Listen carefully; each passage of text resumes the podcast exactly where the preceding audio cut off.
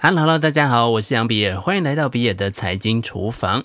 既然我们要谈迷因币啊，就不能忘了第一个挤进前十大市值的迷因币始祖 Doge 狗狗币啊。Doge 狗狗币呢，在二零一三年发行的价格是零点零零零六美元。那发展至今天呢，它是世界上用户数仅次于比特币的第二大数字货币。市面上有着超过一千三百二十亿颗狗狗币啊在流通。二零二一年十月底的市值超过了三百四十亿美元。除了狗狗币之外，有“狗狗币杀手”之称的 SHIB 柴犬币，在十月之后也异军突起，市值暴涨，甚至一度超越狗狗币。在网络券商罗宾汉 （Robinhood） 平台上，请愿要上架柴犬币的人数已经超过了五十万。连续好几周以来，在 Coinbase 上的现货的成交量都是蝉联第一，超车以太币跟比特币，令人不禁感到疑惑：难道这只是单纯的音乐传球的游戏？最终谁是最后一只老鼠呢？或是当中另有隐情呢？什么是迷因？加密货币产业的高速发展，金融元素再加上了结合了迷因、网络梗图、动漫、游戏之后，玩家的年龄层不断的下降。我这里使用的词是玩家，而不是投资人，因为这群使用者并不是从投资的角度进场的。投资是什么呢？他们不想懂。但是他们单纯的想找各种赚钱的机会，同时也是要好玩、要新奇。那么究竟什么是迷因呢？为什么迷因如此吸引人呢？迷因指的是语言、观念、信仰、行为方式等，从一个人到另一个人的文化传播，与基因在生物进化当中有相类似的传播过程。这个是动物行为学家、进化论生物学家查理·道金斯在一九七六年出版的《自私的基因》这本书当中所提出来的概念。他在这本书里面仿造“基因 ”“gene” 一词呢，创造了“迷因”这个新词，意思是指文化的基因。道金斯希望从生物和文化两个方面来理解人类社会的进化轨迹。生物进化是基于基因的复制，文化进化则是基于人类行为的复制。迷因效应能够有效地解释网络迷因现象。迷因具有简短易懂、有趣好玩、短时间爆发、具有故事性等等共同的特征。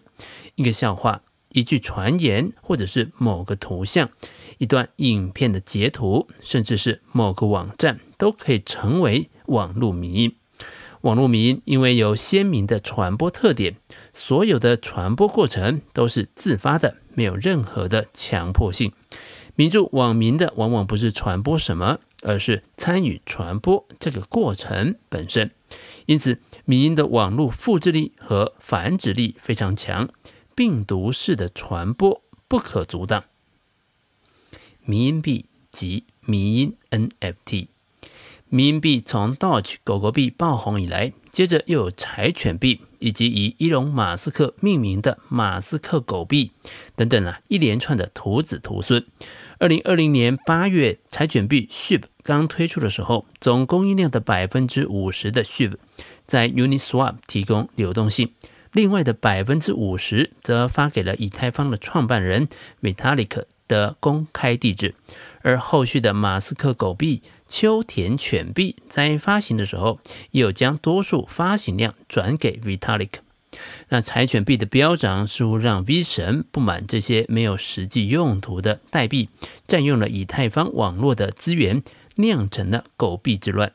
二零二一年五月十三号凌晨，Vitalik 将所有的空投代币进行出售或者是捐赠。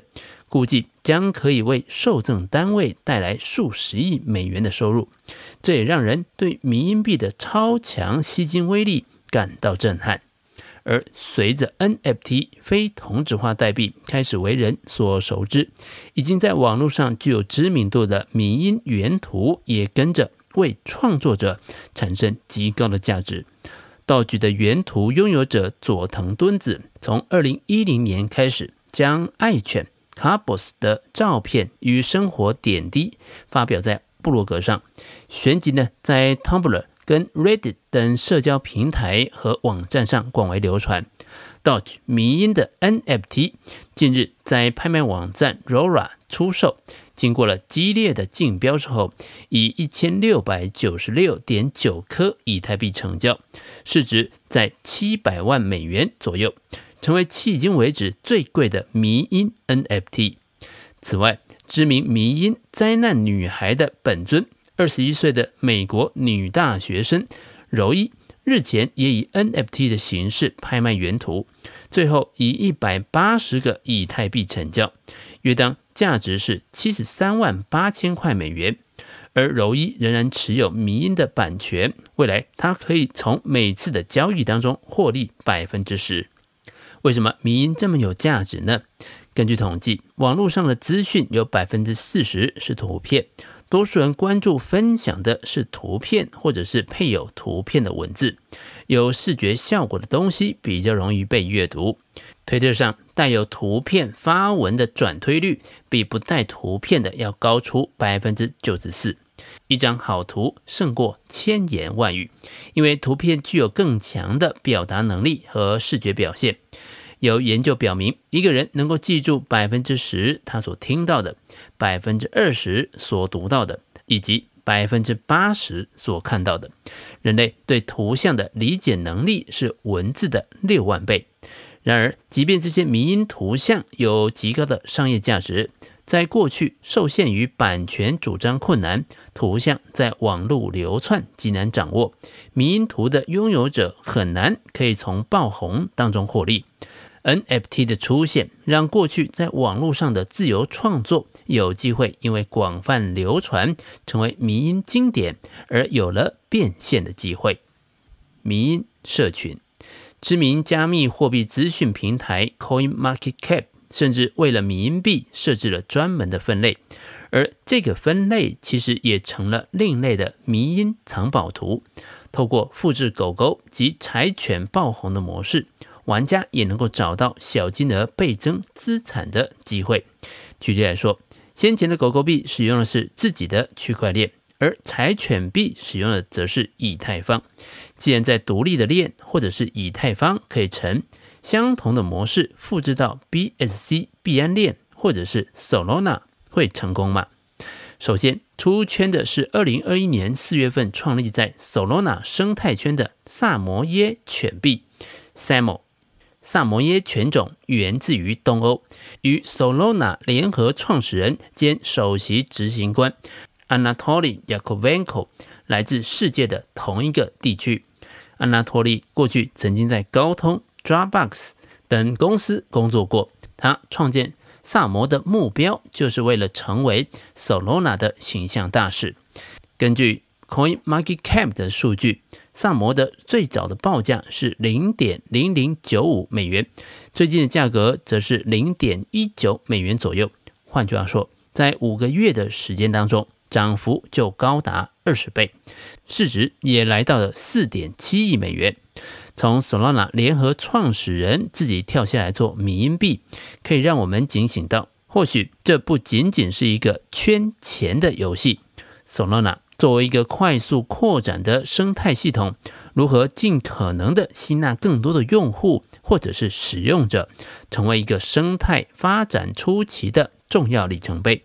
而透过具有亲和力的狗狗来达成这件事情，似乎比诉求什么技术的扩展性、安全性以及密码学的原理要容易得多。Solana 目前我的获利。已经超过十倍，还持续抱着，因此它的生态发展自然我是很关心的。但是先前其实我有透过一些方式想要介绍朋友使用 Solana 生态的 NFT 或者是 DeFi。不得不说，一开始在 Select 这个钱包上啊，实在是吃足苦头啊，用起来很不顺手。后来改用了 Phantom 的钱包之后，体验就好很多了。但是还是没有多少人愿意去尝试啊。改变使用习惯是一个很高的门槛。萨摩迅速的在推特上圈粉，五个月以来已经有四点七万的追踪，在 Discord 的频道使用者也有一点四万人，过去七天的平均交易量达到七千万美金，成绩可说是相当亮眼。看起来有许多人确实愿意为了狗狗的可爱，或者是想要复制柴犬币暴富神话而尝试使用 Solana。到这里啊，我突然惊醒，迷因币加迷因 NFT 将因为低价好入手，在未来成为每个公链拉新的利器，也就是啊，要吸引新客户，即便。加密货币产业发展迅速，但是使用者成长的速度依然还是跟不上产业发展的速度。多数人觉得开户入金有点麻烦，进入障碍不低。那这个链与那个链的钱包又不相同。用一只可爱的狗能够快速地吸引新用户的目光，同时聚集一群有共同爱好与兴趣的网民，这其实是一种社群的经营模式。社群指的是一群有相互关系的人形成的网络，其中人和人要产生交叉的关系和深入的情感链接，才能够被看作是社群。多数在币圈里面的项目，如果是硬邦邦的讲白皮书跟技术文件，其实也没有多少人在看，只要币价一跌啊，就鸟兽散了。而想要在一个社群当中创造出情感，就得让大家互相了解、互相关注对方的行为喜好，增强社群成员之间的情感度。而这正好是迷因币的强项，因为它本来就什么都没有，有的就只是一个认同感与情感而已。那么，我最近除了看萨摩，还有关注什么呢？它就是废柴 Chimps 猛男肌肉犬跟软烂柴犬的对照图，大家应该都看过吧？这个，并不是投资建议，Do your own research。以上就是比尔的财经厨房想要提供给你的，让我们一起轻松过好每一天。我们下次见，拜拜。